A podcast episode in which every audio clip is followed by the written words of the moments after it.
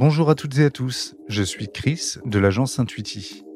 Le Club des 5 est un podcast appartenant au groupe français de pneumocancérologie, dans lequel cinq jeunes pneumocancérologues reviennent sur leur parcours de vie, leur quotidien en tant que professionnels de santé et sur le congrès ASCO auquel ils participent à Chicago. N'hésitez pas à noter le podcast sur Apple Podcast et à le partager à vos amis ou à vos proches si le format vous plaît.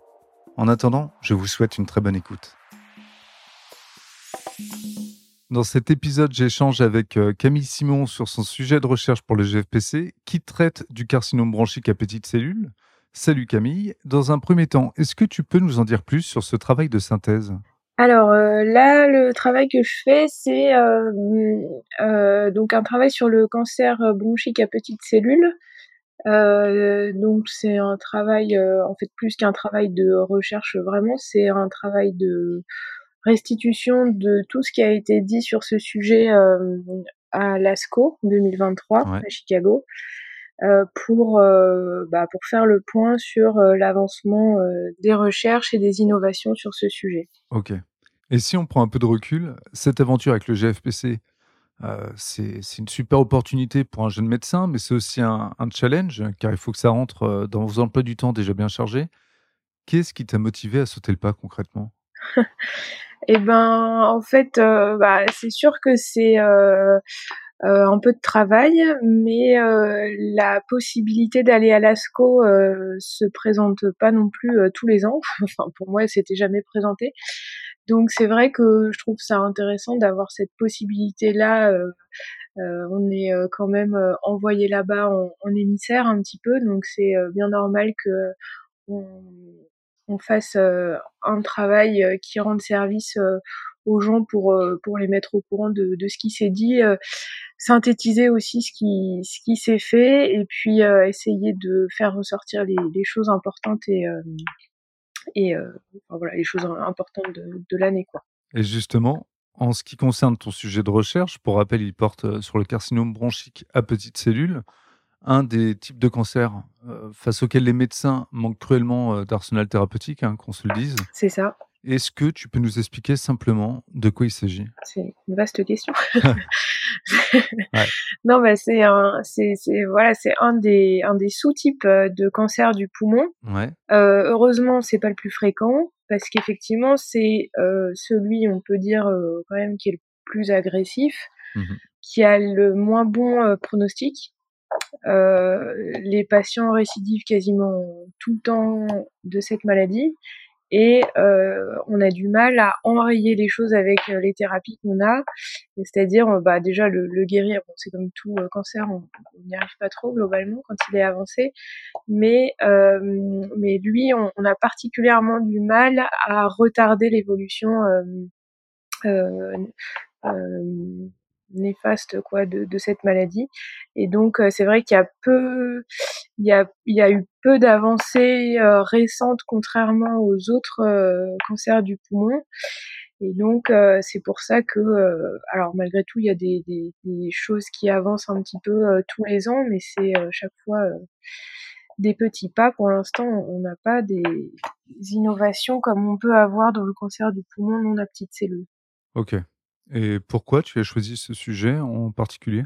Euh, bah, déjà le fait que ce soit un peu euh, le vilain petit canard et, euh, et, un cas un peu désespéré, euh, ça, c'est vrai que ça, ça incite à se pencher sur la question. Ouais. Après, euh, bah, moi c'est mon coach pour cette expérience là, c'est, c'est Lionel.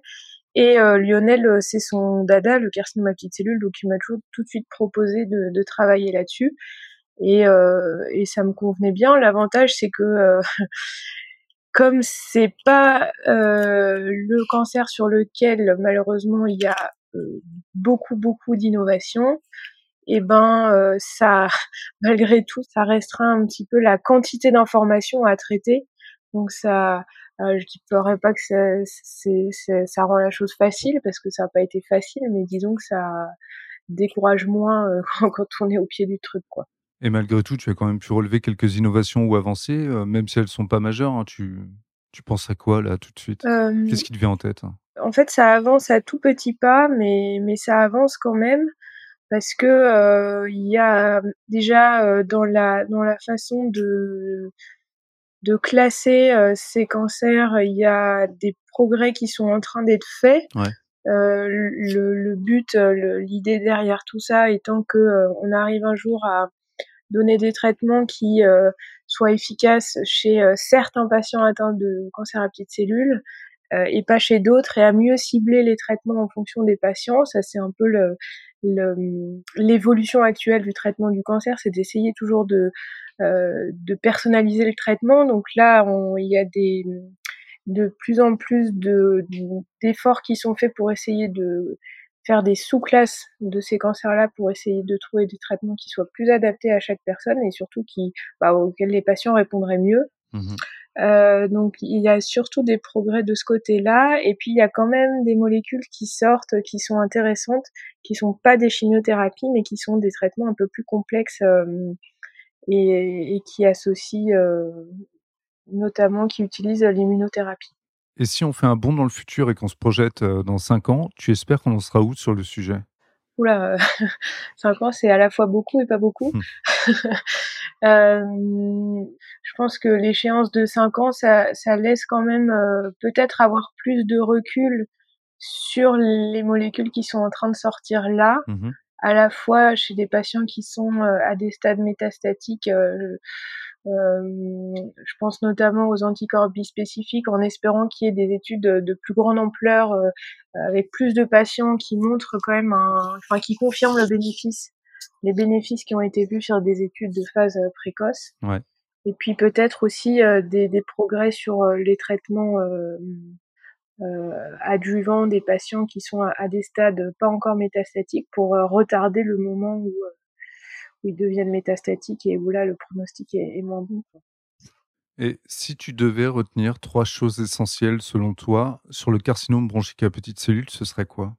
Bah, la, les classifications moléculaires, je pense que ça, ça va avoir un impact important à l'avenir sur la façon de prendre en charge les patients, ou au moins, euh, ou au moins les, des, des marqueurs euh, d'efficacité face à tel ou tel traitement. Ouais.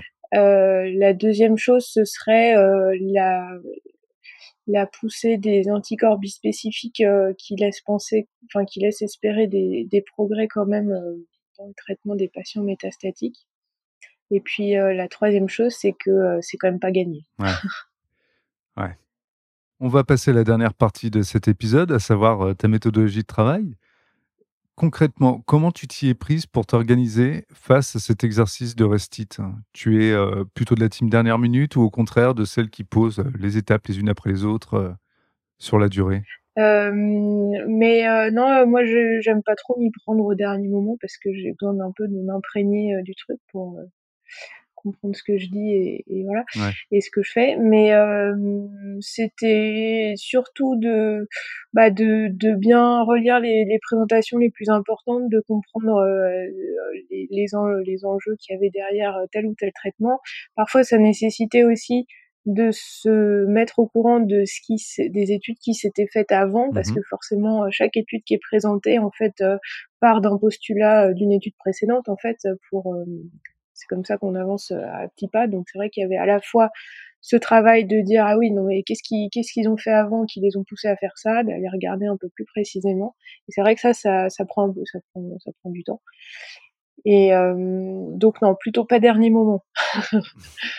Et tu as rencontré des difficultés particulières? Euh, Bah en fait, malgré le, le fait que, le, comme je disais, le petite cellule, ça reste, ça reste assez circonscrit, comme voilà. Mais malgré tout, il y avait quand même énormément de choses parce que c'est l'ASCO et parce que c'est le congrès international le plus gigantesque d'oncologie qui existe. Il y avait quand même beaucoup de choses à, à voir, à lire, à comprendre. Et euh, je trouve que la difficulté, ça a été euh, d'arriver à synthétiser parce qu'on peut pas parler de tout. Il y a toujours une petite étude qu'on trouve rigolote ou intéressante pour une raison X ou Y, mais dont on veut parler. Mais c'est vrai que parfois, c'est voilà, il faut il faut synthétiser pour que pour que le message euh, reste clair. Quoi. Mmh. Donc trouver le juste milieu entre euh, euh, détailler et s'embarquer dans tel sujet, et puis d'un autre côté, pas non plus trop s'éparpiller et se perdre dans des détails qui sont pas importants. Quoi. Ouais. Et pour terminer, si c'était à refaire, est-ce que tu choisirais de nouveau ce sujet?